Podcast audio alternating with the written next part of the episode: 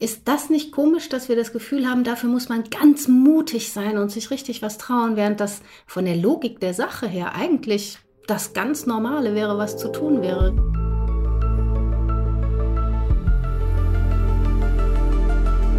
Moin Moin und willkommen zu der dritten Ausgabe von What's Next Events im Wandel in meiner sechsten Podcast-Staffel rund um die Frage und das Thema der Wirkung. Ich bin Chris Kuhls und als Regisseur, Konzepter und Berater mit diesem Podcast auf der Suche nach den Prinzipien der Wirkung. Für Momente, die haften bleiben und Erlebnisse, die Wandel bewirken. Heute wird's philosophisch. Ich spreche mit Rita Molzberger, die an der Uni Köln Philosophie, Ethnologie und Pädagogik studiert hat, seit 2009 an unterschiedlichen Hochschulen in den Bereichen Bildungsphilosophie sowie Theorien des Sozialen lehrt. Sie forscht im Bereich der phänomenologischen Pädagogik, yes, I got it right, ist Autorin für die Zeitschrift Wissenschaftliche Pädagogik und ist seit sechs Jahren und 137 Folgen Co-Hostin des Grimme-nominierten Podcasts Was denkst du denn? Sie ist außerdem Mutter eines zauberhaften Sohnes und mit dem noch zauberhafteren Konzeptioner Michael Veit, dem einen oder anderen hier in unserer Branche auch bekannt, verheiratet. Das Thema Wirkungstreffer hat sie lange Zeit im Kampfsport beschäftigt, wobei sie die Macht des Arguments meist wirkmächtiger findet als jeden Lebehaken. Beste Voraussetzung also für ein Grundsatzgespräch über die Wirkung von Events. Rita, herzlich willkommen und in welchem Moment hast du dich zuletzt wirksam gefühlt? Erstmal danke fürs Willkommen. Ich freue mich, da zu sein. Und ich habe mich recht wirksam gefühlt vor zwei Tagen, als ich Fahrrad gefahren bin durch die Stadt und ein offensichtlich ja, obdachloser Mensch mit all seiner Habe auf dem Fahrradweg sich ausgebreitet hatte und drei vor mir ihn schon angeraunzt hatten. Deswegen. Und ich schnell entschieden habe, ja, nervt mich auch, war offensichtlich auch als Provokation gedacht und dann bin ich ganz langsam gefahren, abgestiegen, drumherum gegangen, habe schön guten Tag gesagt und gesagt, bisschen witzig, das ist irgendwie auch Kunst, was sie machen, oder? Und dann sind wir in ein kurzes Gespräch gekommen und ich hatte das Gefühl, dass das unser beider Tag sehr viel besser gemacht hat. Sehr menschlich, sehr schön toll. ähm, ich muss so beginnen nochmal vielleicht äh, dich fragen, du bist ja auch äh, mega wissenschaftlich unterwegs und ich weiß, ihr äh, zitiert gerne, äh, schmückt euch nicht mit fremden Federn und könnt vor allem gut definieren und unterscheiden. Deshalb, was ist eigentlich der Unterschied zwischen Wirkung und Wirksamkeit? Ja, da spielst du schön die Frage an mich zurück aus dem Vorgespräch. Ich hatte nämlich gefragt, ob du das unterscheidest im Podcast und hatte mir im Vorfeld Gedanken darüber gemacht, ob die Unterscheidung lohnt. Und ich glaube, sie lohnt tatsächlich, weil wir unter einer Wirkung einen eher punktuellen Effekt verstehen können. Der kann positiv oder negativ ausfallen, ähm, ist aber zunächst mal auch klar beobachtbar. Und dann gibt es noch die Wirksamkeit, die eher sowas ist wie eine Nützlichkeit als allgemeine Eigenschaft, also die Fähigkeit, Wirkungen hervorzurufen. Und die Unterscheidung begegnete mir gar nicht in erster Linie im philosophischen Kontext, sondern im medizintheoretischen, weil ein Medikament unwirksam sein kann in doppelter Hinsicht. Ne? Also die Wirkung kann eine unerwünschte sein, eine positive oder eine negative, oder es kann unwirksam sein. Also es kann die Fähigkeit haben, Wirkungen hervorzurufen oder nicht. Ähm, es kann aber auch unliebsame Wirkungen hervorrufen. Dann ist es wirksam, hat aber eine falsche Wirkung. Okay, okay, sehr gut. Ähm, du hattest auch im Vorfeld gesagt, also gut, dass es den Komplex der Wirksamkeitsforschung gibt. Das mhm. spielt in diese Richtung dann. Ja, genau. Also so ein paar theoretische Vorbemerkungen kann ich mir ja dann sparen, weil das klügere Menschen gesagt haben. Das finde ich total gut. Und die Wirksamkeitsforschung ist ein Riesenfeld, das es zum Beispiel auch in der sozialen Arbeit gibt, weil man natürlich wissen will, ob die Maßnahmen, die man unternommen hat, denn auch die Effekte haben, ähm, die man intendiert hat. Also ob das wirklich den Erfolg gezeitigt hat, den man wollte. Und da ist man meiner Meinung nach schon mitten im Feld, weil man sich ja fragen muss, was ist denn der Erfolg, den ich haben will? Und was heißt dem gegenüber dann, dass es erfolglos bleibt? Und da betritt man dann gleich so ähm, eine ja, Farbskala zwischen Schwarz und Weiß wo sehr viel Grautöne sind. Oha, okay. Also auf das Thema werden wir auf jeden Fall nochmal gleich zurückkommen. Mhm. Ähm, vielleicht zur Strukturvorschlag. Äh, du hast nämlich drei Thesen mitgebracht. Äh, ich habe so drei Fragen rund um die Wirksamkeit. Und jeder von uns hat im Vorfeld äh, die Aufgabe gehabt, drei Phänomene aus der Eventwelt oder rund um die Frage der Wirksamkeit äh, so mitzubringen. Äh, ich glaube, das kann was Gutes geben. Ja. wenn okay, dann fange ich mal mit einem Phänomen an. Mhm. Und zwar sind ja die meisten Eventler ähm, also so nehme ich das wahr, denen geht es um die perfekte Logistik. Mhm. Ich würde sogar schätzen und vielleicht festlegen, so 90 Prozent der Gestaltenden. Ähm, also von Kerzen auf den Tischen bis zum Transport, Logistik ist einfach das, das muss stimmen. So, das ist absolut wichtig. Und das will ich auch in keiner Weise negieren. Aber was ist eigentlich der Sinn all dessen, dass die Kerzen da sind und alle mit den Bussen angekarrt wurden. Aus meiner Sicht geht es nämlich um viel, viel mehr, also um sowas wie Lernkurve, Partizipation, Transformation, also ergo Wirkung.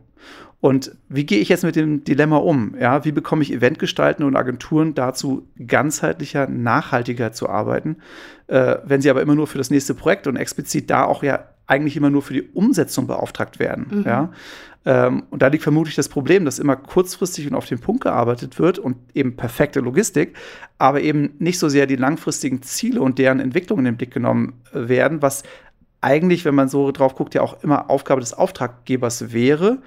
Und irgendwie stelle ich jetzt fest, auch in meiner ganzen Überlegung und äh, Recherche zu diesem ganzen Thema der Wirkung und Frage, ähm, dass das auch auf Kunden, also Endkundenseite, irgendwie oft nicht gemacht wird, mhm. weil, weiß nicht, die so busy sind und so weiter oder es eben ausgelagert wird, aber dieser Part eben nicht ausgelagert wird und am Ende fällt es so durchs Raster. Und deshalb so, also A, das als Phänomen festzustellen, mhm. ist ein bisschen Dilemma und so ein bisschen die Frage, naja, es ist so die langfristige Wirkung, die ich versuche ja auch ein bisschen auf die Spur zu kommen, versus den kurzfristigen Erfolg, also einfach die Umsetzung dessen, dass es gelingt. Und mhm. am Ende zählt halt, dass der Chef glücklich war, dass irgendwie das reibungslos lief, aber hat uns das was gebracht? Nee, ne? Also was damit konvergiert, ist auf jeden Fall sowas ähm, wie auch ähm, Zeitknappheit an allen Stellen. Also mach mal schnell irgendwas heißt auch, dass man es nicht so gut machen kann. Oder plan schon mal was für 2025, habe ich jetzt gehört. Aber was? Keine Ahnung. Mach halt mal irgendwas. Und das heißt, man macht sich auch über die Inhalte nicht ausreichend Gedanken, weil es schnell gehen muss oder weil es noch so weit weg ist. Also ich glaube, das geht Hand in Hand mit dem, was du jetzt erzählt hast, mm, dass da offensichtlich, ja, neudeutsch gesprochen wäre es Zeitmanagement, nicht gelingt, dass man sich kaum fragt, was braucht wie lange. Das geht ja mit dem zusammen, was du gesagt hast. Ne? Wenn man wüsste, wir wollen was Gutes machen und müssen jetzt erstmal MitarbeiterInnen zum Beispiel befragen, was sie denn überhaupt brauchen, dann dauert das schon mal. Dann muss sich die Agentur Gedanken machen und dafür Zeit haben und nicht mal eben von Freitag auf Samstag irgendwelche generischen Entwürfe vorlegen. Und dann dauert es auch natürlich, das gut zu planen und im Nachhinein vielleicht sogar noch zu begleiten. Also Zeit ist, glaube ich, noch so ein neuralgischer Faktor, der dazu kommt. Und das sind natürlich zwei Faktoren, die da reinspielen. Das eine, ich glaube, äh, alle in der Branche kriegen das gerade so ein bisschen mit, dass die Kosten total explodieren. Also mm. ob mhm. Catering oder hast du nicht gesehen.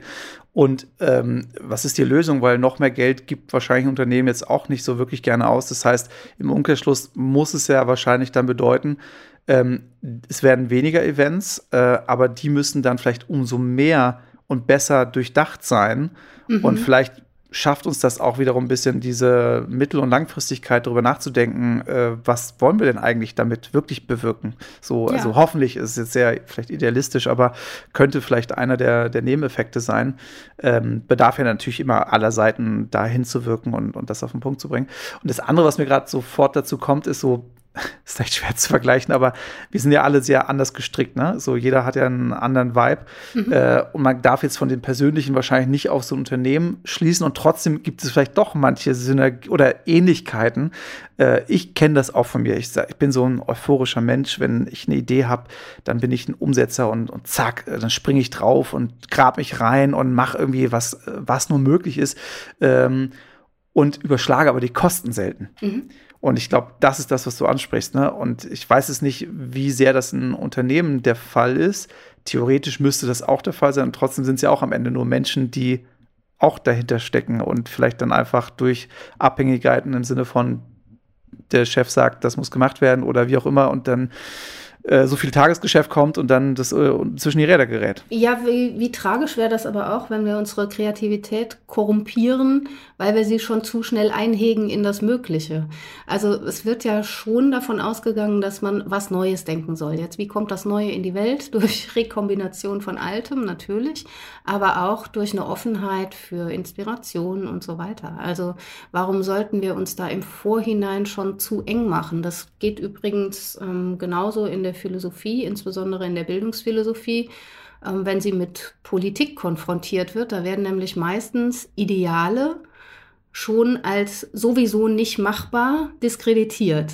Und das ist ja Blödsinn. Warum soll ich mich nicht an einem Ideal orientieren, selbst wenn es wahnsinnig teuer wäre, selbst wenn es sowieso nicht realisierbar ist?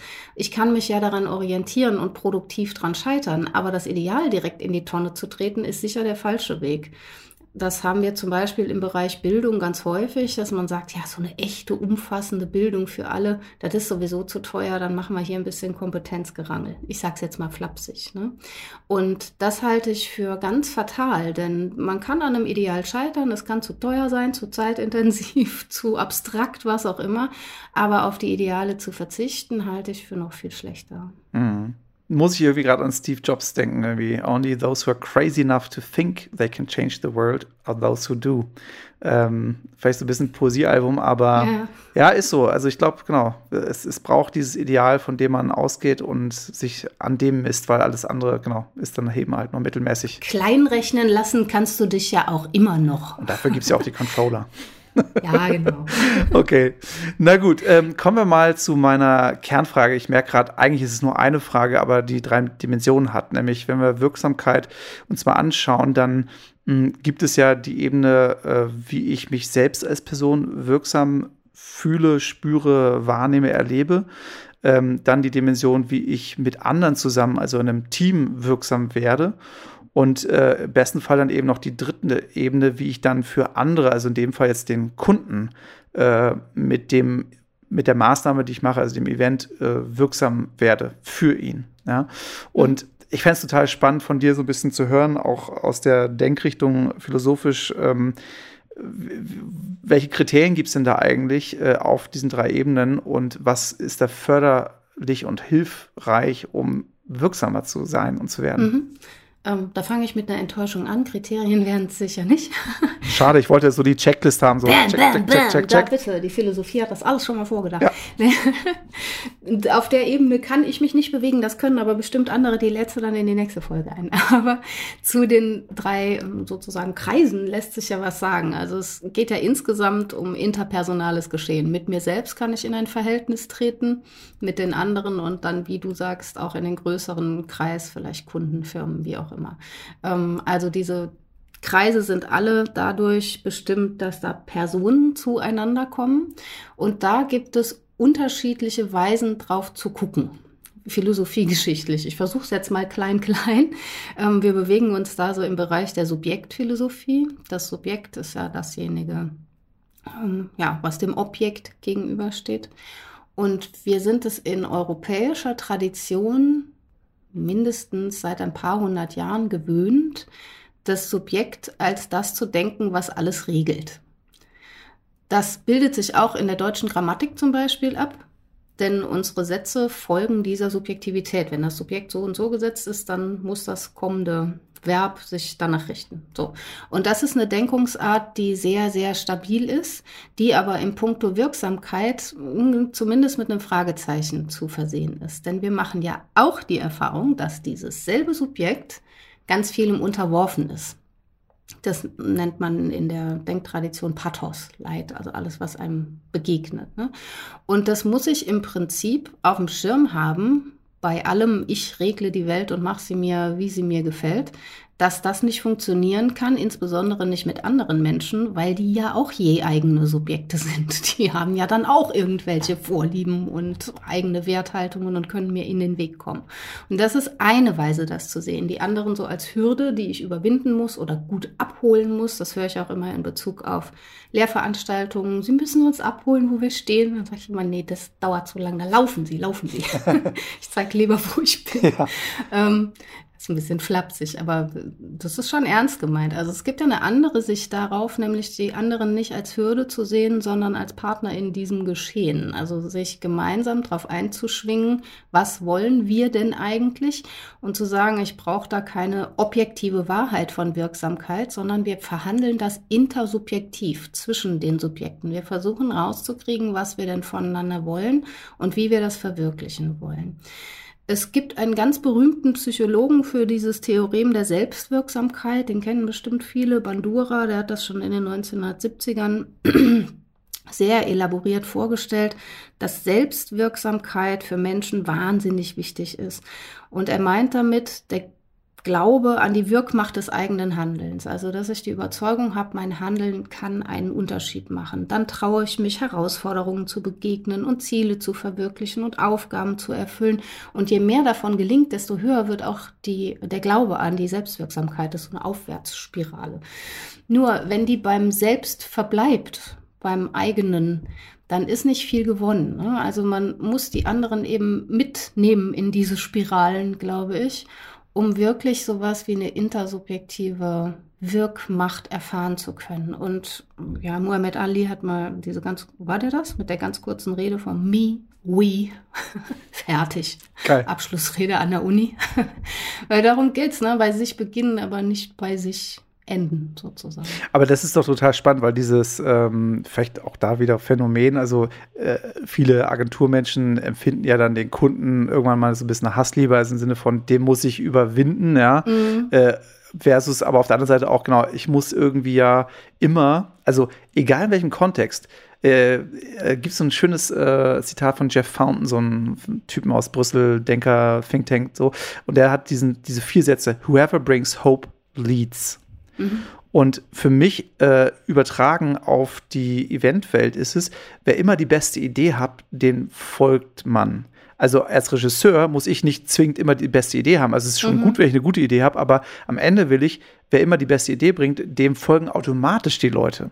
Ja. Und letztlich also damit auch äh, zu gucken, also wie gelingt denn das praktisch, ähm, Leute mitzunehmen, weil das ist ja eigentlich die, eine der Kernfähigkeiten, wenn wir jetzt neben der Logistik mal dieses Inhaltliche äh, uns anschauen, äh, wie Events äh, stattfinden, dann braucht es ja eine, eine Idee, wo ich andere überzeuge, äh, mit auf diesen Weg zu gehen und alle Ressourcen und Kraft da reinzustellen mhm. und selbst die 90 Prozent der Logistiker dann auch die Kerzen und die Stühle hinzustellen und die Leute ja. anzukarren.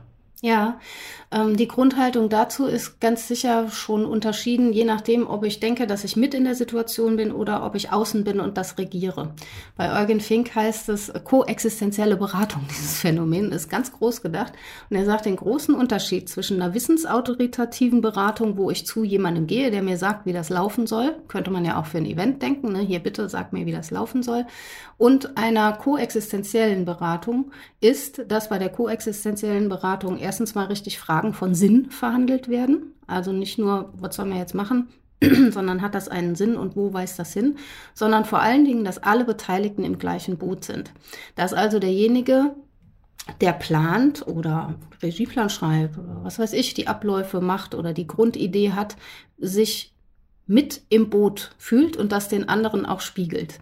Das heißt nicht, dass alle gleich sind. Die Rollen sind ja weiterhin unterschiedlich. Also bei Fink ist das im erzieherischen Verhältnis gedacht und da ist ja klar, dass ein Kind ganz andere Bedürfnisse hat als ein Erwachsener. Da kann ich ja nicht sagen, so, dann mach mal. Ne?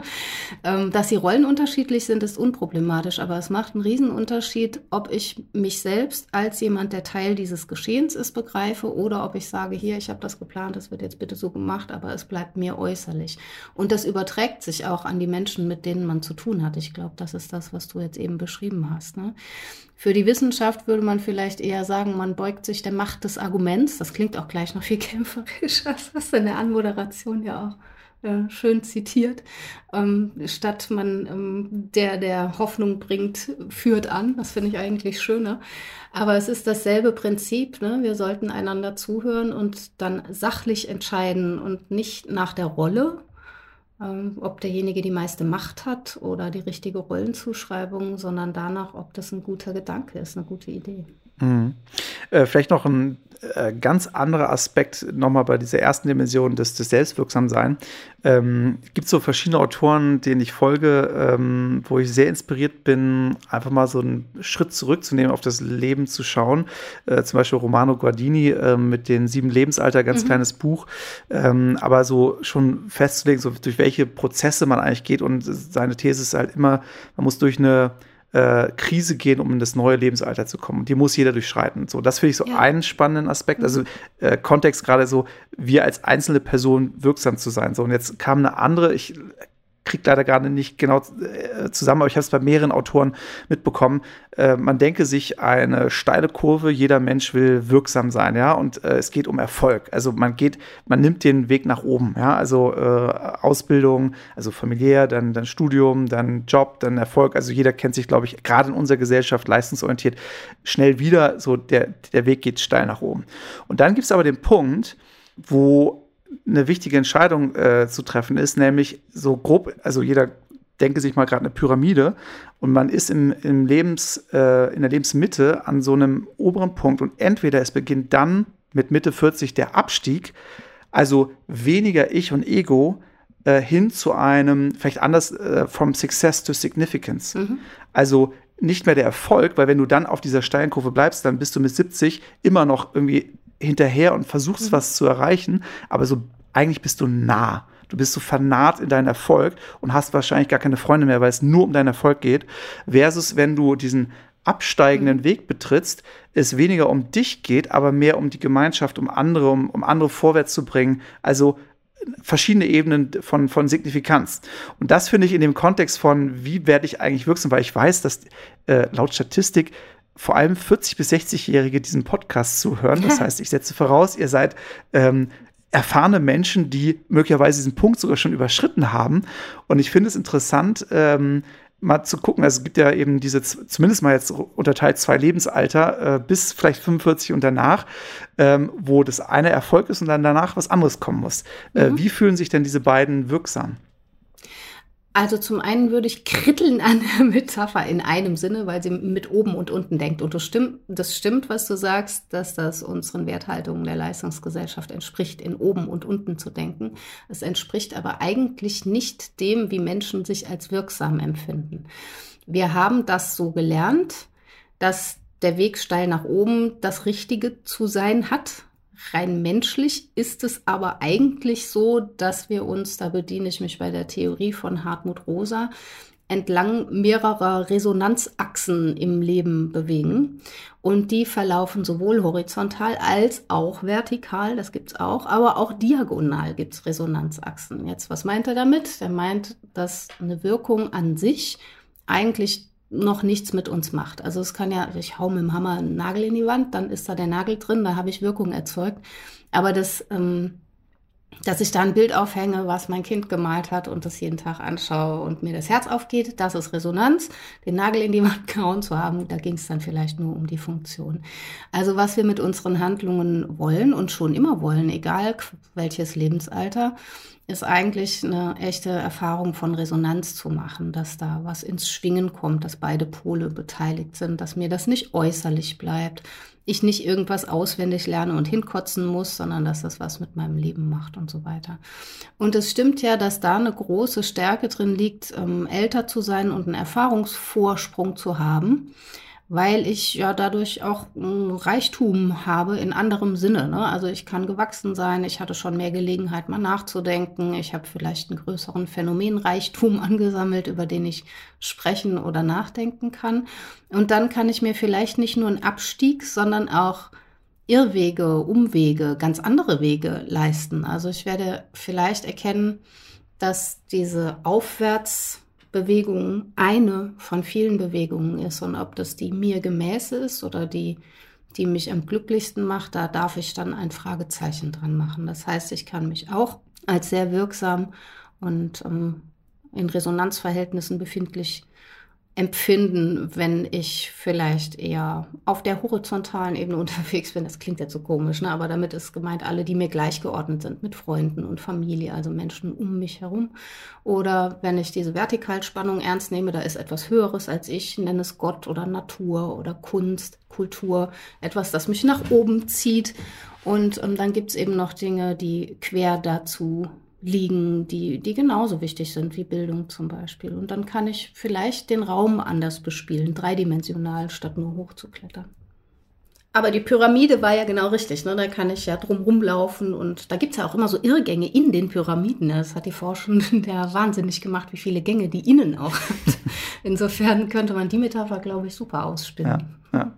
Genau, und am Ende, das äh, soll ja nicht nur sinnlos philosophierend sein, sondern eben schon auch äh, nachspürend, äh, wie werde ich eben wirksamer. Und äh, da nehme ich jetzt äh, einige Inspirationen mit. Vielleicht gibt es noch einen anderen Aspekt, der bei dem Selbst noch wichtig ist zu erwähnen, wie wir uns selbst wirksam erleben und vielleicht auch das ja. klingt jetzt so rational steigern können, aber ich meine es gar nicht mehr im Sinne von mehr Leistung, Leistung, Leistung, sondern wie wir einfach, also wie im ersten Gespräch hier dieser Staffel ähm, der Unterschied von der Stephanie gut gemacht wurde, also mehrere Ebenen und es geht, geht dann irgendwann zum Outcome, also das irgend unser Handeln ein Outcome hat, aber der Impact nochmal drüber steht, weil er gesellschaftlich eine Veränderung hervorruft. Mhm. Und ich denke in dieser Logik, also nicht, dass ich mehr Erfolg habe, sondern dass wir miteinander weiterkommen, mhm. dienenderweise für das Anliegen des Kunden ein Ergebnis schaffen, mhm. so, ne?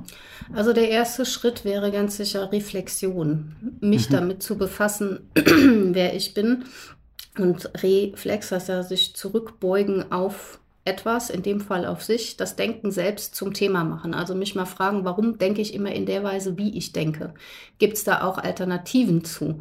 Ähm, nicht in den Denkmustern zu verharren, ohne jemals ins Verhältnis zu denen zu kommen. Und es gibt so viele Verhältnisse, in denen wir stehen. Das Verhältnis, wie du sagst, zu mir selbst, zu den anderen, zum Kunden. Aber spannend wird es eigentlich erst, wenn ich mich nicht nur in den Verhältnissen bewege, da kann ich auch Wirkung erfahren, aber wenn ich ins Verhältnis zu diesen Verhältnissen gerate, dann ist da die Chance, vielleicht auch eine Krise, Ne, wie du sagst, Kriterien heißt ja unterscheiden, also ein Punkt, an dem sich etwas unterscheidet. Auf jeden Fall die Chance, etwas zu verändern. Das heißt, ohne diese Art der Reflexion werde ich wahrscheinlich im Gewohnten verbleiben und mehr desselben machen, Insofern müsste das ein erster Schritt sein, sich da mit sich selbst auseinanderzusetzen.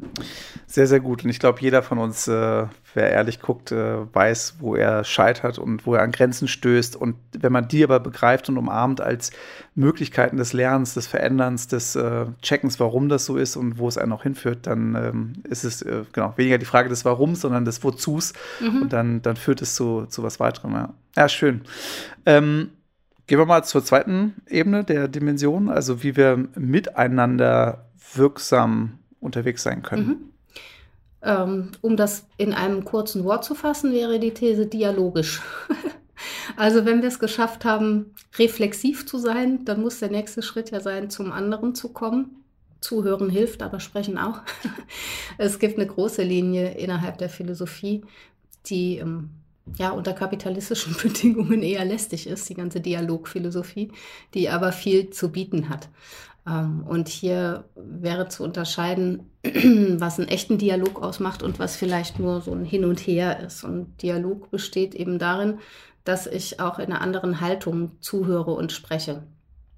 Übrigens auch in, mit allen anderen Sinnen, also ne, zuschauen und das auf mich wirken lassen. Also alles ne? sinnlich mich jemandem zuwenden und sich das verändern lassen. Ähm, ich kann das vergegenständlichend tun. Das ist die Haltung Ich es nach Buber, also den anderen wie ein Objekt behandeln. Wir haben es eben schon mal kurz angerissen und es funktioniert im Alltag super gut und muss auch, weil wir sonst viel zu angestrengt wären und auch viel zu vulnerabel ist das schicke Wort, viel zu verletzlich. Ja? Ähm, aber es gibt auch eine andere Haltung und die ist Ich-Du. Das heißt, ich öffne mich einem Dialog, der mich potenziell verändert. Dann gibt es eine echte Wechselwirkung und ich muss damit rechnen, dass ein Dialog so ist, dass ich nachher als eine andere rausgehe nicht komplett anders. Ich nehme mich ja immer mit, aber ähm, wenn ich zum anderen komme, kann es sein, dass mich das verändert. Und wenn man das radikal denkt, kann einen das sehr nervös machen. Also schon in, in Bezug auf die mir nächsten Personen ist das ja zum Teil sehr anstrengend, sich wirklich einzulassen, sich wirklich verändern zu lassen, am anderen zu wachsen, mit dem anderen zu streiten. Ähm, und diese Haltung vom Vergegenständlichten zum echten Dialog ist, glaube ich, etwas, was unbedingt nötig ist, um gemeinsam eine Wirkung zu entfalten in der Welt. Das gelingt Menschen wie Trump ja sehr, sehr vorbildlich. Ja, ähm. Aber da wird es ja auch irgendwie erkennbar. Äh, genau, ähm, zwei Aspekte. Einmal dieses Selbsteinschätzung versus der Außenwahrnehmung. Ja, wie ja. oft die selbst mir, was heißt selbst mir, natürlich jedem von uns differiert. Mhm. Ne? Also wie auf einmal Leute dir was spiegeln und denkst so, echt krass, wäre mir jetzt gar nicht aufgefallen, weil es halt total deine Stärke ist, aber dir gar nicht als Stärke auffällt oder andersrum auch negativ, dass es einfach ein blinder Fleck gar nicht auf deinem mhm. Radar ist. So, ne? Also diese Komponente finde ich total spannend und du hast es so ein, zwei Mal schon anklingen lassen, äh, die Frage von Bedürfnissen. Mhm. Und das fängt natürlich zuallererst bei mir persönlich an, weiß ich eigentlich um meine Bedürfnisse? Ich als Mann muss sagen, bin nicht so gut an meine Emotionen und die zu benennen und die äh, zu checken irgendwie rangekommen. Leider, das lerne ich jetzt durch meine eigenen Kinder in der Beobachtung nochmal neu. Ähm, einerseits und aber auch andererseits äh, immer wieder so den Blick nach außen zu dem Du zu richten und zu überlegen, also ganz praktisch, wir gehen in ein Meeting und wir gehen raus und dann stellen beide nachher fest, der eine fand es richtig geil, der andere total scheiße. Woran liegt es? ja weil die Bedürfnisse ganz andere sind. Der eine will vielleicht einfach nur ähm, die Fakten checken und für sich sprechen lassen und die rausdestillieren. Der andere, dem geht es viel mehr um die Atmosphäre des Miteinanders und hat er ein gutes Gefühl im Sinne von, ich kann mit dem, also ich kann ihn riechen im Sinne von, also buchstäblich, aber auch so, ne? Und das führt dann wiederum zu einem Ergebnis, während der andere die Fakten mhm. braucht, ne? Also komplex mhm. und doch so klar. Ja. Ja, das stimmt. Und wenn man da ist, dass man immerhin schon die eigenen Bedürfnisse erkennt, was schon sehr, sehr viel ist und in der frühen Kindheit auch schon grundgelegt werden muss, genau wie du sagst, dann hat man ja schon viel gewonnen und trotzdem ist man noch nicht bei der Übersetzung in Bedarfe. Bedürfnis wird ja irgendwie nur handhabbar, wenn ich daraus einen Bedarf mache, den ich dann befriedigen kann oder nicht. Und dann muss ich auch sehen, gerade im professionellen Kontext geht es meistens nur um konkrete Bedarfe. Und die Bedürfnisse dahinter werden gar nicht so sehr thematisiert. Aber vielleicht sollte man diesen Raum öffnen und sagen, okay, was wäre denn eigentlich das Bedürfnis? Wie können wir es jetzt übersetzen? Dann weiß man, okay, das ist nur eine Übersetzung erstmal. Hm, den Bedarf können wir erfüllen oder nicht. An das Bedürfnis selbst kommt man ja immer nur zum Teil auch ran. Also bestätigt zu sein im anderen oder wirklich selbstwirksam zu sein, ähm, das lässt sich vielleicht nicht 100 Prozent übersetzen, aber man kann sich auf den Weg begeben. Und ähm, ich äh, nutze es oft in, in, Projekten in der Konzeption von Veranstaltungen, wo man nochmal diesen Schritt zurückgeht, ähm, so mit sogenannten Personas zu arbeiten, um zu gucken, also wer sind das, diese Zielgruppen und wie ticken die, was ist denen halt wichtig, was sind deren Bedürfnisse. Und mhm. ich habe das jetzt nochmal einen Schritt weiter äh, getrieben, ähm, zuletzt bei einem äh, Kunden, was mein Vorschlag war, ähm, dass wir nicht nur Personas definieren und dann aus dieser Perspektive miteinander ins Gespräch kommen, sondern real die Zielgruppen als Persona einladen in ein Gespräch, in einen Workshop mhm. und dann einfach mal hören. Und das Abgefahrene war, dass der Outcome von dem, wie wir vorher dachten, das äh, Format, das Bühnenprogramm zu gestalten, sich wirklich 180 Grad gedreht hat. Mhm. Und es war so glasklar, was diese internen Mitarbeiter gespiegelt haben, sodass wir wirklich ein ganz anderes Format äh, oder ganz andere Inhalte jetzt definiert haben, die die Zielgruppe wirklich interessiert. Und ähm, deshalb, ich kann allen nur Mut machen, ähm, nicht nur Annahmen zu treffen, sondern wirklich hinzugehen und mit den Zielgruppen zu sprechen und festzustellen und sich inspirieren zu lassen, was wirklich bedarft wird. Ne? Mhm. Und ähm, also es war wirklich ein Aha-Moment. Ähm, und ich denke, deshalb braucht es eben ja auch so diese Mittler, die Agenturen, wir als Eventgestaltende, die Unternehmen aus ihrer Brille, aber mit den Zielgruppen, die sie erreichen wollen, nochmal ganz neu zusammenwürfeln und daraus eben einen dritten, einen anderen Weg äh, gestalten. Ist das nicht komisch, dass wir das Gefühl haben, dafür muss man ganz mutig sein und sich richtig was trauen, während das von der Logik der Sache her eigentlich das ganz Normale wäre, was zu tun wäre. Ich habe ja auch mit Michael gesprochen im Vorfeld und der sagte, wie viel Überwindung das manche kostet, wenn meinetwegen eine Fragerunde ist ähm, die Fragen aus der Community kommen zu lassen. Die Überzeugung ist dann, nee, dann müssen wir aber lieber schon mal redaktionell zehn vorbereiten, falls nur Scheißfragen kommen. Warum dieses, ähm, diese Vertrauenslosigkeit? Ne? Am Ende war die Erfahrung dann, nee, wir lassen das offen und die Fragen kommen und die Fragen waren gut. Und sie können ja auch, wenn sie nicht so toll sind, Bierdeckelprinzip bei Inas Nacht oder so, von einem spontan moderierenden Menschen auch ganz gut gewertschätzt werden. Selbst wenn sie vielleicht blöd gemeint waren, kann man einen guten Spruch draus machen oder so. Aber man muss sich eben einlassen. Und das finde ich eigentlich schade, dass wir mittlerweile das Gefühl haben, dafür müsse man ganz, ganz mutig sein oder Verzicht üben oder so, während es sich eigentlich von der Sache selbst her ergibt, so zu sein. Lehrveranstaltungen übrigens genauso. Was soll das, mir die in die Schublade zu legen und jedes Semester das gleiche Programm zu fahren? Da sitzen ja ganz unterschiedliche Menschen. Also ein Angebot mache ich natürlich, aber ich will schon auch hören, was die von mir wollen. Ja, es ist natürlich eine Haltungsfrage und ich glaube, es geht ganz schnell um die Frage von Macht äh, Deutungshoheit und letztlich dann um den Kontrollverlust. Also Absolut, also ja. lasse ich das zu, und aber das, da, dahinter steckt ja auch ein Menschenbild. Äh, Habe ich da Mitarbeiter, die nur alles scheiße finden und zerreden? Oder ähm, sind das Individuen, die denken und im besten Fall jetzt äh, Unternehmer sind, die unternehmerisch denken und unser Unternehmen miteinander wirklich nach vorne bringen? Mhm. Oder sind das, ich sage jetzt mal, böse Lemminge? Mhm. So, ja, dann natürlich will ich das nicht. Aber dann, wo führt das dann hin? Dann, ne, also. Vor allen Dingen werden die auch recht ungern zu irgendeiner Jahrestagung kommen, ne, weil das überträgt sich schon. Die wissen dann, das ist eine Pflichtveranstaltung, was soll ich hier?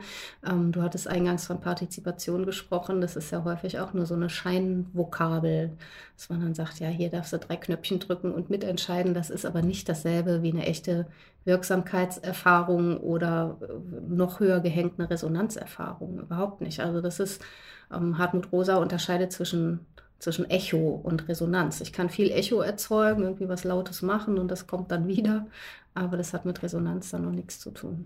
Ja. Ähm, ich erinnere mich an das Auftaktgespräch dieses Podcasts mit Christian Galvis, der hat diese vier einander, so gegeneinander, nebeneinander, miteinander, füreinander. Mhm. Äh, wir kommen jetzt so ein bisschen äh, auf diese dritte Dimension, mhm. ähm, dass wir miteinander etwas für den Kunden und eigentlich ehrlicherweise ich glaube, der Erfolg wird ja dann Erfolg für den Kunden, wenn es nicht nur für ihn erfolgreich war, sondern wenn er für seine äh, Kunden wiederum einen Erfolg geschaffen hat. Ja, mhm. das heißt, äh, füreinander, für den Kunden, aber eigentlich für den Kunden des Kunden. Mhm. Welche Dimensionen äh, oder welche Aspekte der Dimension denkst du denn da äh, wichtig für die Wirksamkeit? Da würde ich ein ganz kleines Wort aus dem, was du gesagt hast, highlighten, nämlich etwas. etwas für jemanden tun. Also für hat natürlich auch viel, was dazu zu sagen wäre. Das haben wir jetzt mit den zwei Ebenen, glaube ich, auch schon angesprochen, mit der Haltung. Aber interessant ist ja auch, dass wir etwas wollen. Wir wollen etwas bewirken und wir wollen dem anderen etwas geben. Und ich glaube, gerade wenn wir in diesen Horizont gehen, müssen wir uns Gedanken darüber machen, ob dieses etwas nur mir als etwas erscheint das ist so das Credo der Phänomenologie, ne? etwas als etwas sehen. Ob der andere das gleiche etwas sieht oder etwas ganz anderes möchte, darüber muss ich mich verständigen. Und dann ist das die Dimension der Inhaltlichkeit und der Sachlichkeit, über die ich ins Gespräch kommen muss, damit ich ordentlich was weitergeben kann. Also gerade dieses Plan mal irgendwie eine schöne Feier, dieses Plan mal was im doppelten Sinne. Also entweder als eine zu große Offenheit für in dem Fall den Konzeptioner, was soll der Mensch da machen oder die Konzeptionerin, ne? Plan mal was, dann kann ich nur aus der Schublade holen und sagen, okay, wir können irgendwie, weiß ich auch nicht, was Fußballförmiges machen oder ich kann eben in Formen antworten, aber ich kann nicht in Inhalten antworten. Ähm, oder als eine Haltung des großen Vertrauens. Wenn das ein gut vorbesprochenes Briefing war und man dann sagt, jetzt plan halt was und wir werden das gut finden und nicht dran rumkritteln, dann kann das natürlich was sehr Positives haben. Mm, und das finde ich ganz spannend. Also welche Formen von Offenheit tun der Wirksamkeit gut und welche töten sie eher ab? Ja, das ist natürlich äh, auch wieder so eine Frage de, der Haltung letztlich. Ne? Und ähm, ich frage mich immer so, welche welche Aktien haben wir da drin, das zu gestalten. Aber ich glaube, es, also ich jetzt als Freelancer merke immer mehr, ähm, wenn kurzfristige Anfragen kommen, dann irgendwie aufgrund der Reflexion des Zurückblickens kann das selten richtig gut werden, weil man Feuerwehr spielt und das lässt mich persönlich zwar manchmal gut fühlen, boah, ich konnte denen richtig weiterhelfen, das, das fühlt sich mm. mega, ne, irgendwie äh, total gut, aber äh, wenn man ehrlich ist, der Impact des Events ist meistens nicht so richtig gut, weil ich die PS, die ich habe, gar nicht wirklich, den Hebel nicht wirklich ansetzen konnte, weil ich nur Feuerwehr gespielt habe, ja. Mhm. Also das war zwar dann ein reibungsloses Event, aber in der Tiefe dessen, was man eigentlich erreichen möchte, hat das jetzt wenig äh, Impact gehabt. Weshalb die Frage ist so ein bisschen, ähm, wie erziehen wir dann wiederum unser Gegenüber, ähm, und habe ich überhaupt die, die Macht und Kraft als Einzelner versus jetzt, keine Ahnung, einem riesen DAX-Unternehmen, dass die sich da beeinflussen lassen von dem, weil die setzen ja die Regeln und nicht zwingt ich. Aber ich kann es vielleicht indirekt tun, indem ich mhm. den Job dann gar nicht annehme oder wenn die mich bitten, plan mal was, dann zu sagen, kann ich machen, aber dann brauche ich folgende Aspekte. Äh, das ist der Rahmen. So, und dann ja, kann ich es machen. Und wenn sie ja. schlau sind, dann lassen sie sich darauf ein. Vielleicht sind sie aber auch so getrieben von, dass sie es gar nicht machen können, dann ist es aber vielleicht auch gut und bewahrt mich davor, mich auf etwas einzulassen, was am Ende eben nicht meinen Kriterien von Impact äh, entspricht und dann auch sinnlos ist und Kraftverschwendung. Mhm. Ja, das ist aber wirklich auch eine hohe Kunst, zu große Offenheit als solche wahrzunehmen. Also zu sagen, ah, das ist nicht ein wunderschöner Gestaltungsspielraum oder da kann ich ja jetzt alles machen, sondern zu sagen, nee, das ist wirklich zu ungebunden, um was Gutes abzuliefern. Da muss ich ja schon ganz viel gelernt haben und erfahrungssatt sein, um sagen zu können, okay, da brauche ich wirklich noch mehr, um was draus machen zu können. Ähm, genauso, wenn ich merke, das Korsett ist zu eng. Also sie wollen von mir eigentlich nur, dass ich das erfülle, was der Firmenchef will. Ich finde aber, man sollte vielleicht mal die MitarbeiterInnen fragen, was sie so wollen. Auch da muss ich ja eine Wahrnehmung dafür entwickelt haben, wo was zu eng oder zu offen ist. Das ist vielleicht wie in der Mode, dass man irgendwie eine Zeit lang denkt, ja, mir passt 36 und dann merkt man, nö, manchmal ist es zu lang, manchmal ist hier zu eng.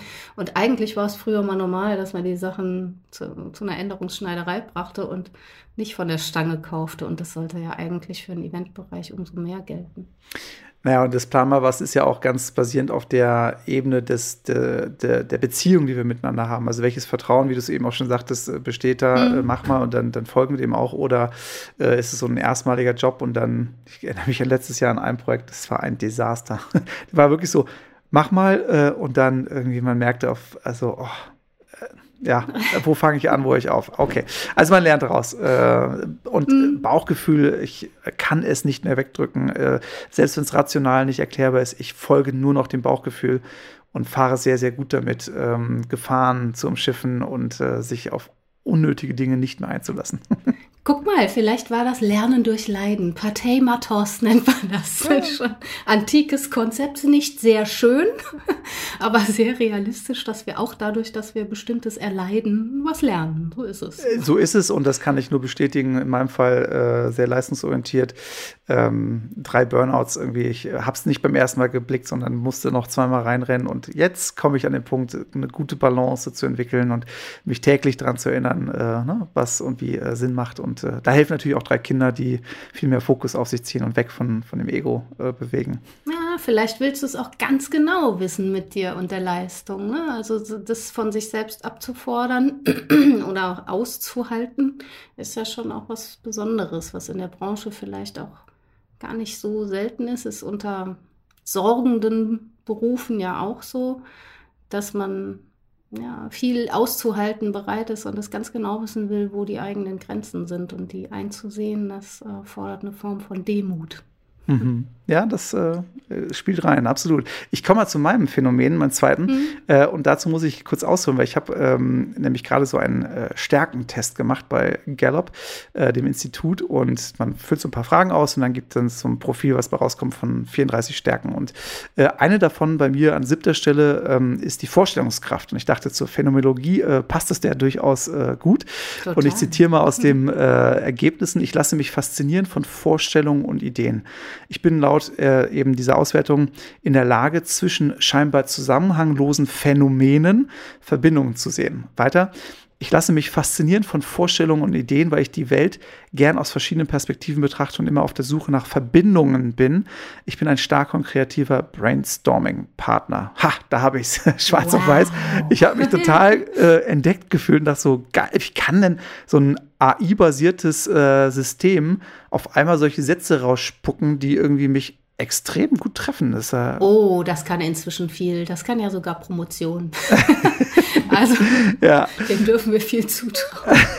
Leider. Äh, um es mal zu erden, ähm, in der Konzeption stelle ich mir fest, neben diesen Ideen und Vorstellungsvermögen, also Dinge zu imaginieren, dass er uns ja auch äh, unterscheidet als Mensch von einem Tier, also das, das Vordenken und das aus diesem Vorstellungsraum in die Realität zu bringen, braucht es vor allem aber auch immer Struktur. Und ich habe festgestellt, Menschen lieben das, die lieben Struktur. Weshalb ich so gerne mit ähm, ja, so Elementen habe, wie zum Beispiel den drei Akten ja, oder den sieben Tipps für bessere Inszenierung. Mhm. Weil sie eben eine Ordnung geben, weil sie logisch erscheinen und jeder auch so ein bisschen weiß, worauf er sich einlässt. So, ne? Wie, äh, ich sag mal, in einem Vortrag, äh, ich habe folgende drei Punkte mitgebracht, dann weißt du schon, ah, okay. So, ne? mhm. ne? Und warum hilft es unserem Hirn, ähm, dieses Phänomen der Struktur zu haben. Hast du da eine Antwort drauf? Das äh, müsste jetzt ein neurophysiologisch geprägter Mensch besser beantworten als ich, aber es ist tatsächlich so, dass es der Wirkweise unseres Denkens eben sehr entspricht, in Spiegelstrichen zu denken oder in erstens, zweitens, drittens. Hm, mittlerweile muss man sagen, das ist auch nicht die einzige Denkungsart. Ne? Ähm, um sich bei der klassischen Bildungsphilosophie zu bedienen, wäre es ein größerer Reichtum, alle Kräfte des Menschen anzusprechen, nicht nur diese. Es gibt natürlich Vernunft aber es gibt eben auch Fantasie, physische Kraft, Vorstellungskraft, all diese Dinge. Und äh, bei Humboldt heißt es, der Mensch, das ganze Wesen des Menschen ist Kraft. Und es sind aber sehr verschiedene Kräfte, die zusammenkommen. Diese Kraft will sich an einem Gegenstand abarbeiten, sie will einen Unterschied machen in der Welt und die Welt ähm, spielt dann auf mich zurück. Aber es ist natürlich einfacher, weil wir nun mal nicht Götter sind die alles können, uns zu beschränken. Nicht? Und ich, also du vielleicht, aber ich definitiv nicht, ist mir auch zu anstrengend. Wir können nicht alles wissen, alles wahrnehmen. In der Phänomenologie ähm, zum Beispiel wären wir bescheiden dadurch, dass wir einsehen, wenn ich etwas sehe, muss ich dabei ganz viel übersehen. Um etwas zu fokussieren, muss ich ganz viel ausblenden. Das heißt, ich komme gar nicht aus ohne Begrenzung und Beschränkung. Und Struktur ist ja eine Form von Begrenzung.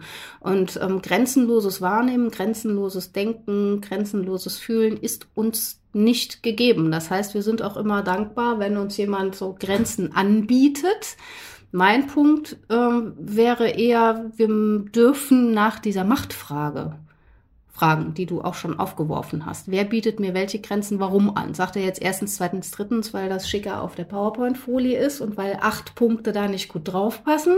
Oder hat das eine innere Logik? Ja? Also ich darf ja schon nochmal eine Haltung dazu einnehmen, warum mir bestimmte Grenzen so gezeigt werden, wie sie mir gezeigt werden. Und auch das ist was, was wir in früher Kindheit lernen oder auch nicht. Also entweder werden uns Grenzen aufgezeigt und das ist as is, so da hast du dich zu zu verhalten. Oder man darf fragen, sind das die einzigen möglichen? Kann ich die ausloten? Darf ich selber mitbestimmen, wo die Grenzziehungen sind? Und das ist eigentlich ein Erleben von Selbstwirksamkeit, dass ich auch über die Grenzziehungen ein mhm. Stück mitbestimme. Ja. Wow, sehr spannend. Äh, die äh, Uhr tickt und Zeit läuft, deshalb äh, komme ich einfach mal knallhart auf deine drei Thesen mitgebracht. Ja. Und ähm, als du sie geschickt hattest, ähm, musste ich so doch zwei, dreimal lesen. Alles total logisch und mit Ruhe kommt man auch rein. Aber ich bin so ein Junkie, ich zack drüber und warte mal, warte mal, jetzt nochmal, äh, okay. Gesprochen sind die viele. Ah, deshalb stelle ich sie mal vor. Erstens, dass die einfache Zuordnung von Ursache und Wirkung, die sprachlogisch funktioniert, im Bereich des Zwischenmenschlichen leider komplexer und damit weniger planbar ist.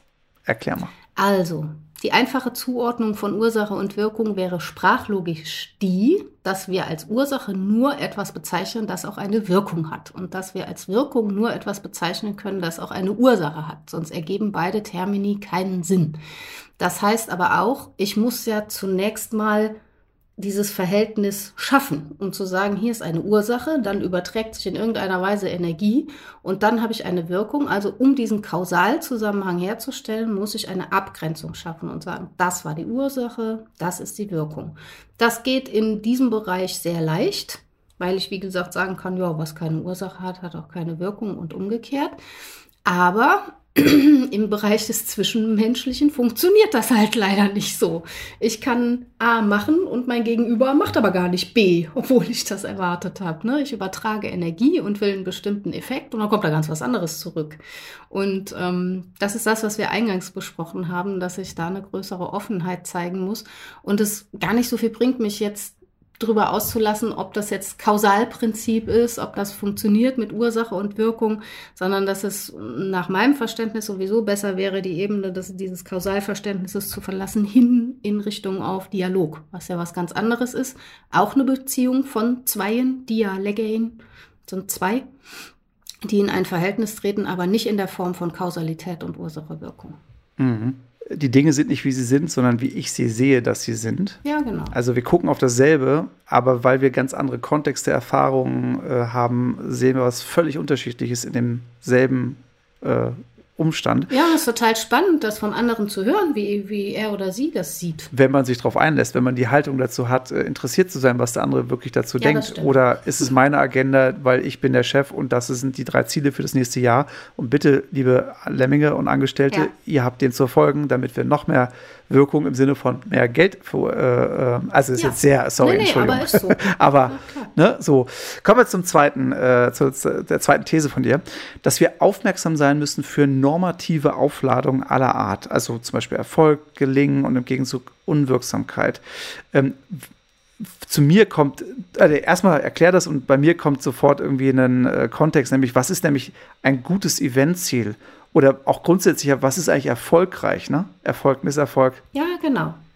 Das war genau deine Überlegung ja dazu, was wollen wir denn eigentlich? So Ziele muss man irgendwie vorab verabreden. Man muss sie sich ja nicht definieren, aber man sollte so Zielhorizonte schon mal abstecken. Aber wir dürfen nicht so tun, als sei das frei von Vorentscheidungen darüber, was richtig, was falsch ist, was gut, was schlecht ist. Damit laufen wir alle rum. Wir haben alle Überzeugungen davon, was gut und richtig und falsch und was weiß ich ist, schön meinetwegen auch. Und ähm, wir müssen nicht vermuten, dass wir das loswerden.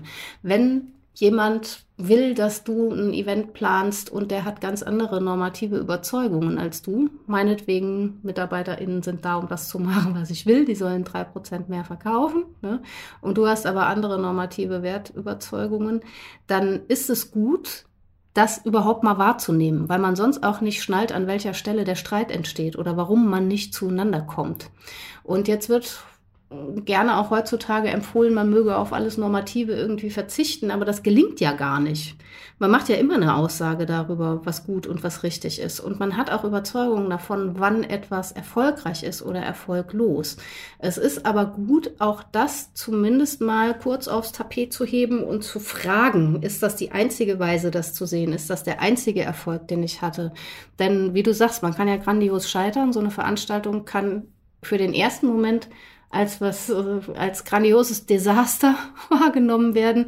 Aber möglicherweise entfaltet das eine Wirkung, das jetzt nicht um das schön zu reden, die neben dem ist, was man vielleicht geplant hatte. Das ist ja auch möglich. Oder im Vorfeld fällt mir schon auf, ähm, das kann man so nicht machen. Die Firma hat zum Beispiel das und das Problem und ich kann das nicht totschweigen und jetzt sagen, hier, bitteschön, großer Erfolg. Ne?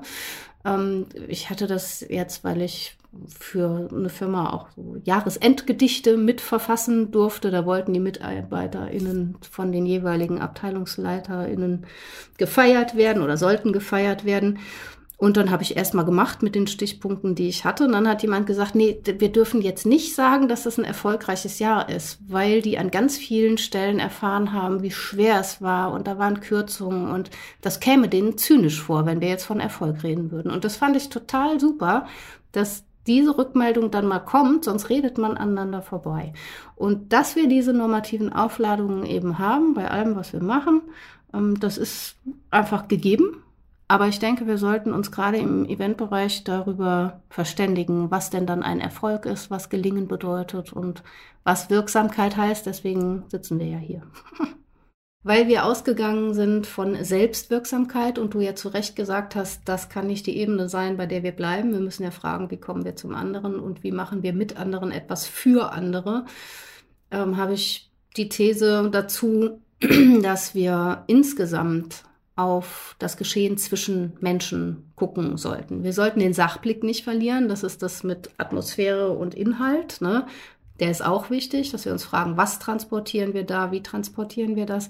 Aber vor allen Dingen tun wir das als Menschen miteinander. Und wenn wir das vergessen und so tun, als sei das irgendwie ein Faktor X, den wir vernachlässigen können, dann wird das meiner Erfahrung nach schiefgehen. Also wenn ich zum Beispiel in meinem Bereich einen Vortrag plane und gar nicht frage, wer wird denn da sitzen und den hören, sondern rein wissenschaftlichen Paper schreibe, dann ist das Paper vielleicht gut und für eine wissenschaftliche Zeitschrift wäre es super, weil die Menschen sich selbst aussuchen, ob sie es lesen oder nicht.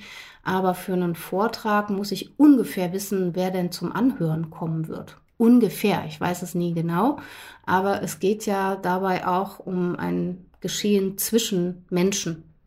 Also durch den Alltag gehen wir meistens und haben das nicht so auf dem Schirm. Meistens behandeln wir die anderen als Funktionen in unserem Alltag. Die sollen das machen, was wir von ihnen erwarten, möglichst, nichts anderes. Ähm, wir haben gar nicht so auf dem Schirm, dass das meiste, was wir tun, von anderen Personen abhängt. Hängt auch daran, dass wir das meiste, was wir tun, bei Rosa heißt es, wir lieben, wir arbeiten, wir unterhalten uns am Bildschirm mit einer Tastatur vor uns. Und das zu fühlen, dass es interpersonal ist, auch was wir hier jetzt beide tun, auf den Bildschirm zu gucken. Wir gucken uns ja nie in die Augen, wir gucken immer so knapp aneinander vorbei. Ne? Wir sind nicht gleichzeitig in einem Raum und trotzdem ist es ja interpersonal, dass wir miteinander sprechen, aber es ist eben vermittelt über Medien. Und das sollten wir uns genau angucken und dafür sensibel sein, um was Gutes draus zu machen. An dieser Stelle schiebe ich noch mal ganz kurz äh, einen äh, externen Podcast-Tipp hin. Also natürlich muss man unbedingt Was denkst du denn hören? Ne? Also Ah, 137 Folgen. Gab es auch eine Folge zum Thema Wirkung? Nee, machen wir dann jetzt. Und ähm, äh, ein, ein Seitenverweis auf äh, den Podcast Grenzenloses Eventdesign, weil äh, der hat nämlich den Hartmut Rosa schon zu Gast gehabt. Ähm, ganz spannend, wie das auf den äh, Event-Kontext gedacht wurde. Und die aktuelle Folge, ich glaube 29, geht um Transformation. Und ich finde auch da nochmal äh, sind so wertvolle Impulse mit drin, äh, wie das gelingen kann. Ähm, genau, äh, hört es euch an. Äh, lohnt sich, lohnt sich, lohnt sich, genau. Ähm, ja, ich glaube, wir kommen zum dritten Phänomen. Ähm, Mhm. Ich habe eins mitgebracht, nämlich äh, die Frage von Authentizität. Ähm, sch- Klang ja für die, die jetzt diesen Podcast folgen, äh, mit den Moderatoren auch schon mal äh, stärker an. So, was ist denn eigentlich authentisch, in welchem Kontext? Ähm, ich nehme das mal eine Frage, die mir in meiner Historie ähm, oft aufgestoßen ist. Ähm, ich war ja so knapp zehn Jahre so als Aufnahmeleiter bei Fernsehshows unterwegs ähm, und eigentlich ist es vergleichbar auch mit Event, aber damals ist, fühlte sich diese Frage, wie geht es dir, irgendwie immer so komisch an, weil man kommt so rein und dann ist dieses, na, wie geht's dir so und dann, ja, hm, was ist die Standardantwort? Gut. äh, also Muss. klar, ja, muss, genau so. Also äh, wir selten beantworten wir die Frage ehrlich, warum ist das so? Das ist eine gute Frage, weil es ähm, zwei verschiedene Ebenen hat, glaube ich. Also es gibt, eine, es gibt ja auch diese ganzen Kommunikationstheorien, Schulz von Thun und so. Das kennt ihr alle noch viel besser als ich. Auf welchem Ohr man die Frage hört, macht auch einen Unterschied. Und ähm, wir haben uns auf so Floskeln geeinigt, die weit ab sind, davon noch echt einen Fragecharakter zu haben, glaube ich. Und ähm, es irritiert den anderen dann umso mehr, wenn man dieser gesellschaftlichen Verabredung nicht entspricht. Das ist ja das Gleiche, wie wenn dir jemand vor Corona, öfter passiert, die Hand reicht und du gibst deine halt nicht her. Ne? So ähnlich ist das, wenn jemand fragt, und wie geht's? Und du sagst, ah, lass mal überlegen. Äh, heute Morgen hatte ich ein bisschen Kopfschmerzen. Jetzt geht's eigentlich besser, obwohl eigentlich wäre ich lieber woanders. Also diese Frage ähm, ist ja nicht auf eine ehrliche Antwort hin ausgelegt. Aber es wäre ganz gut, sie daraufhin zu befragen, ob sie das nicht auch sein kann und ob sie jenseits der Floskeln ne, vielleicht auch noch was hat. Ähm, ich kenne das von mir. Das, ich war mal mit bei so einer Feier von EventlerInnen. Die waren bei so einem wow, Konzert, wo klassische Musik von PopmusikerInnen dargeboten wurde. Das war schwer für mich. Und ich habe im Gespräch irgendwann gesagt, unterhalten wir uns heute Abend noch oder sagen wir nur Sachen? Ui. Und dann, ja, ja, das war ganz doof. Ich war auch total aggressiv und habe keine gute Figur gemacht. aber, aber es war schon sehr dialogisch, ne? So, also. Ja, es sollte ein Angebot sein, es kam aber wie ein Angriff rüber. Also ich habe das nicht gut gemacht, ich habe mich auch geschämt dafür und zur Entschuldigung kam es nicht mehr, weil ich den Rest der Zeit vor der Tür verbracht habe und mit dem Reinigungspersonal dieser Halle gesprochen habe. Das war auch sehr schön. Aber diese Frage, was besprechen wir denn jetzt überhaupt? Darf ich als Person hier vorkommen oder bin ich jetzt gerade nur Rolle? Die ist wichtig, um sich begegnen zu können. Und ich war damals einfach nicht bereit, nur Rolle zu sein. Ich glaube, da wäre ich jetzt ein bisschen lässiger und würde sagen, gut, dann ist das jetzt ein Raub von Lebenszeit, drei Stunden Rolle sein. Meinetwegen kann man mal machen, schenke ich gerne her. Ähm, da war ich damals nicht zu bereit. Aber Fragen daraufhin zu prüfen, ob sie echte Fragen sind oder ob sie eine Floskel sind, halte ich für total schön, weil man den anderen ja auch irritieren kann und im besten Fall positiv irritieren. Ich habe es leider negativ gemacht. naja, also gute Nachrichten für euch, wenn ihr äh, eine Alternative zu dem Gut haben möchtet. Ich habe da mal zu geblockt mit 378 Alternativen, also yeah. mehr als das Jahr zu bieten hat. Äh, ich werde es in die Shownotes packen und ähm, ja, bitte. Naja, letztlich äh, passt es ja einfach insofern also genau, äh, welche Art oder welchen Grad von Miteinander und Füreinander möchte ich auch entwickeln. Ne? Und mhm. ähm, klar ist es auch völlig akzeptabel, dass es vielleicht Kontexte gibt, wo es einfach mal das Gut und äh, muss irgendwie reicht, reichen muss. Ähm, aber ähm, ich glaube, wir alle spüren, manchmal hilft es, äh, sich ein bisschen äh, ja auch vielleicht verletzlich zu machen und dadurch eine ganz neue, eine andere Qualität des Miteinanders zu gewinnen, die sich natürlich auch wirksam auf das, was wir miteinander gestalten, auswirken wird. These. Ich glaube, die Erfahrung äh, drückt da aber auch nicht. Okay, und du hast auch noch ein drittes Phänomen. Ja, das Phänomen heißt unerwartete Nachhaltigkeit im Event. es gab, so wurde mir berichtet, ja, diese Bierdeckelsache, die ich ähm, im ersten oder zweiten Phänomen zitiert habe, also dass die MitarbeiterInnen der jeweiligen Firma Fragen aufschreiben durften auf den Bierdeckel und die wurden auf der Bühne beantwortet. Und es kam zu einer recht unerwarteten Positionierung, als ein Jahr später der Firmenchef drei dieser Bierdeckel noch in der Hand hatte. Die waren ihm wichtig genug gewesen. Und er hat gesagt, die bin ich euch noch schuldig. Die waren nicht beantwortet. Da habe ich aber im letzten Jahr dran geantwortet und so weiter. Und das hat, glaube ich, einiges an Wirkung und Wirksamkeit entfaltet, weil ja, weil, natürlich weil, weil man sich ernst genommen fühlte, weil dieser lange Zeitraum Wertschätzung ausdrückt, weil äh, die Sache offensichtlich wichtig genug war. Und gerade jetzt in Zeiten, wo so viel von Nachhaltigkeit die Rede ist, muss diese Ebene eben auch mitgedacht werden, dass das, was ich für jetzt mache, nicht verpufft oder übermorgen dann vorbei ist, sondern dass ich da dranbleiben darf und dass ein Event dann vielleicht besondere Nachhaltigkeit entwickelt. Grandios. Vielleicht ist er auch einfach nur ein Netflix-Junkie und äh, weiß bei kann Serien, sein, es ja, gibt ja, sowas klar. wie den Cliffhanger. und, äh, ja. Aber nein, ich will das gar nicht zu reden. Mega, total sein, schön. Wäre trotzdem gut. ja, total, genau. das ist ein Job. Nein, aber total schön, sehr schön. Ähm, ich glaube, wir kommen zum Ende. Abschließend, was empfiehlst du uns als Eventbranche? Du bist ja so beobachtend an der Seitenlinie und äh, verfängst dich manchmal durch äh, deinen dein Ehemann. Äh, was gibst du uns von Agentur bis Umsetzende mit auf den Weg? Wie können wir uns professionalisieren? Wie können wir zu mehr Wirksamkeit kommen? Wie können wir uns da verbessern? Ich glaube, man darf sich wie in jeder anderen Profession über das eigene Ethos verständigen. Was will man eigentlich? Wo soll das hinlaufen? Und wie gehen da Menschen miteinander um? Das halte ich für wichtig. Also Verständigung über das eigene Professionsverständnis und Ethos. Und dann eben die großen drei, die wir besprochen haben. Reflexion, wo ich noch bei mir selbst bin, Dialog, wo ich zum anderen gehe ähm, und Umsetzung im Sinne von Inhalten und Atmosphären, die dann eben nachhaltig wirksam werden können. Mega. Ähm, war das jetzt eine Philosophiestunde? Keine Ahnung. Ich glaube nicht. ich glaube, wir haben als Menschen miteinander gesprochen, die unterschiedliche Hintergründe haben und haben auf die gleiche Sache geguckt. Aber gelernt hast du nichts von mir. Ich von dir hingegen viel.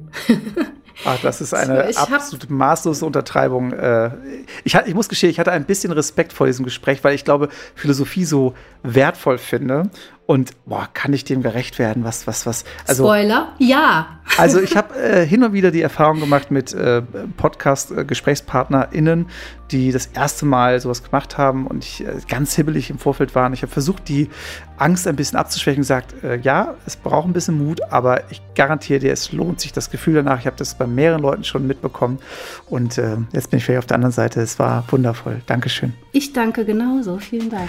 Die abschließende Frage, äh, die jeder Gast bekommt, what's next? Gute Frage. What's next ist, auf die neuen Entwicklungen zu reagieren, die darin bestehen, dass Menschen sich daran gewöhnt haben, weniger miteinander zu sein.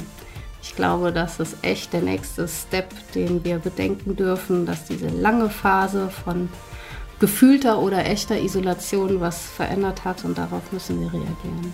Wow, das ist ein Themenfeld für sich.